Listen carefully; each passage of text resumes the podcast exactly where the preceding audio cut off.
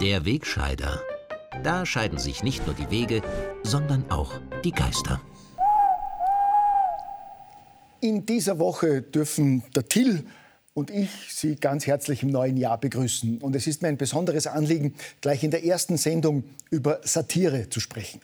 In dieser Zeit zunehmender Realsatire wird es ja immer schwieriger, ernst gemeinte Nachrichten und satirische Kommentare auseinanderzuhalten.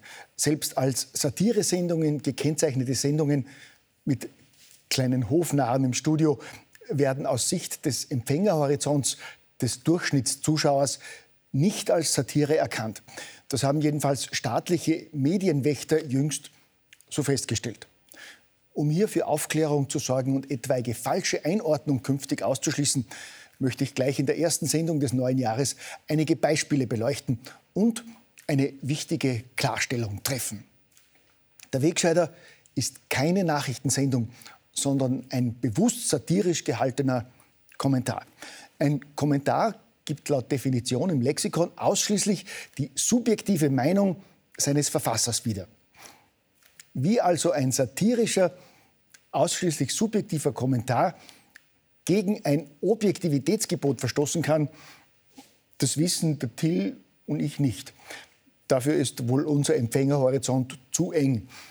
Damit Sie als Durchschnittszuseher aber jedenfalls erkennen, dass meine Aussagen nicht ernst, sondern satirisch gemeint sind, weise ich künftig immer wieder ausdrücklich darauf hin, dass es sich hierbei um eine Satiresendung handelt.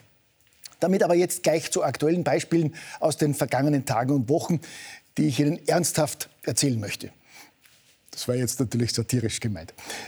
Ich habe mich ja bereits beim Jahreswechsel leid gesehen, wie stimmungsvoll in einigen deutschen Städten und insbesondere in Berlin die Silvesterfeiern gewesen sind. Junge Burschen, überwiegend einheimische Berliner, haben ein friedvolles Feuerwerk veranstaltet, Freudenfeuer angezündet und sie haben diesmal sogar die diensthabenden Einsatzkräfte, Polizisten, Feuerwehrleute und Sanitäter in ihre Feiern mit einbezogen und haben ihnen Böller zugeworfen. Wie schwer Satire zu erkennen ist, sieht man auch daran, dass viele Durchschnittsbürger Meldungen für ernst gehalten haben, wonach die Mehrheit der fidelen Silvesterfeuerwerker junge Burschen mit Migrationshintergrund gewesen seien und die rechtsrechte Innenministerin Nancy Faeser im Zusammenhang mit den Silvesterfeiern wörtlich von gescheiterter Integration von Migranten gesprochen hat.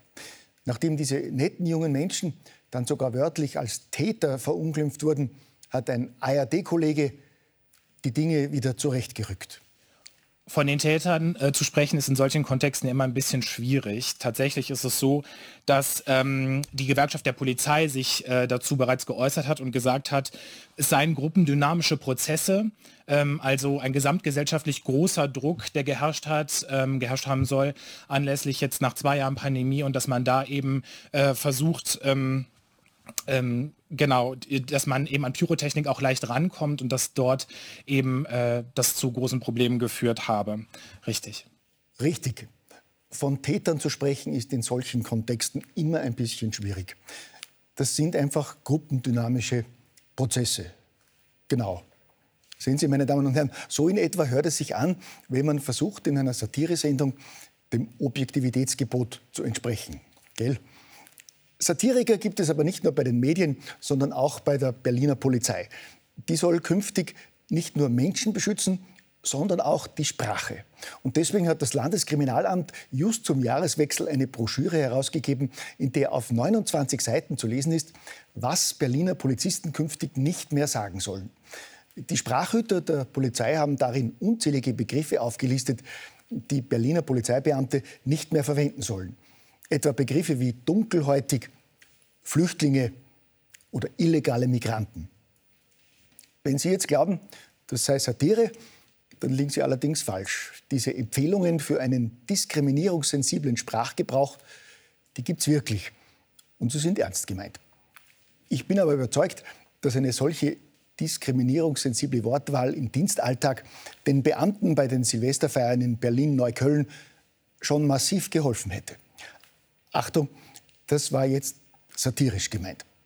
Gut, an Satire habe ich zunächst auch gedacht, als ich Anfang der Woche gehört habe, dass der Begriff Klimaterroristen zum Unwort des Jahres gewählt wurde. Die hochkarätige Jury kritisiert die Verwendung des Begriffs nämlich, weil damit Klimaaktivisten mit Terroristen gleichgesetzt und dadurch kriminalisiert und diffamiert würden. Achtung, das ist keine Satire, sondern ernst gemeint. Angesichts der aktuellen Bilder von den friedlichen Protesten von Klimaschützern bei der Räumung von Lützerath verstehe ich natürlich die Begründung der Juryentscheidung erst so richtig. Achtung, das war jetzt wieder satirisch gemeint. Aber ich glaube, das haben selbst Sie als Durchschnittszuschauer diesmal bemerkt. Schwieriger ist das nächste Beispiel zu erkennen. Am Freitag hat Corona-Hardliner Karl Lauterbach überraschend bekannt gegeben, dass Deutschland demnächst die Maskenpflicht im öffentlichen Fernverkehr wieder aufhebt, weil in den Zügen keine Infektionsgefahr mehr bestehe. Der über Parteigrenzen hinweg anerkannte deutsche Gesundheitsminister hat das wörtlich so begründet. Wir müssen einfach mehr auf Eigenverantwortung und Freiwilligkeit setzen. Achtung, das ist keine Satire, sondern durchaus ernst gemeint, auch wenn man das nach den vergangenen drei Jahren gar nicht glauben mag würde ich Ihnen jetzt allerdings erzählen, dass auch die Vienna Pandemic Twins Ludwig und Hacker Lauterbachs Beispiel folgen und die Maskenpflicht in Wiener Öffis aufheben, dann würde das selbst der Durchschnittszuschauer mit seinem beschränkten Empfängerhorizont sofort als Satire erkennen. Schwieriger ist das wieder bei den in dieser Woche aufgetauchten Plagiatsvorwürfen gegen den Simulationsforscher Niki Popper, der in seiner Diplomarbeit und in seiner Doktorarbeit seitenweise Textstellen aus dem Internet kopiert haben soll. Die Vorwürfe sind durchaus ernst gemeint. Bei Niki Poppers Rechtfertigungsversuch auf Twitter bin ich mir nicht so sicher. Popper schreibt unter anderem wörtlich, aktuell geht es wohl um die Zitierung der medizinischen Quellen. Und ja, wenn ich selbst schreibe, mache ich sehr viele Tippfehler. Vorsicht, Falle. Diese Stellungnahme würde man normalerweise als Satire einordnen. Aber der prominente Corona-Berater der österreichischen Bundesregierung dürfte das durchaus ernst gemeint haben. Satire oder nicht, diese Frage hat zuletzt sogar den Wahlkampf in Niederösterreich beherrscht. Anfang der Woche war zunächst ein seltsames Plakatsujet der niederösterreichischen SPÖ aufgetaucht, in dem Spitzenkandidat Franz Schnabel als der rote Hanni angepriesen wird, was allerorts für gehöriges Kopfschütteln gesorgt hat.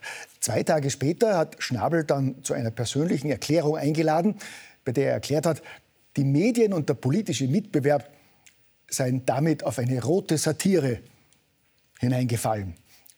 Sie sehen, meine Damen und Herren, zu erkennen, was Satire ist und was nicht, ist für den Durchschnittsösterreicher wirklich nicht einfach. Nur eines ist in diesen Zeiten gewiss. Es steht viel auf dem Spiel. Gell?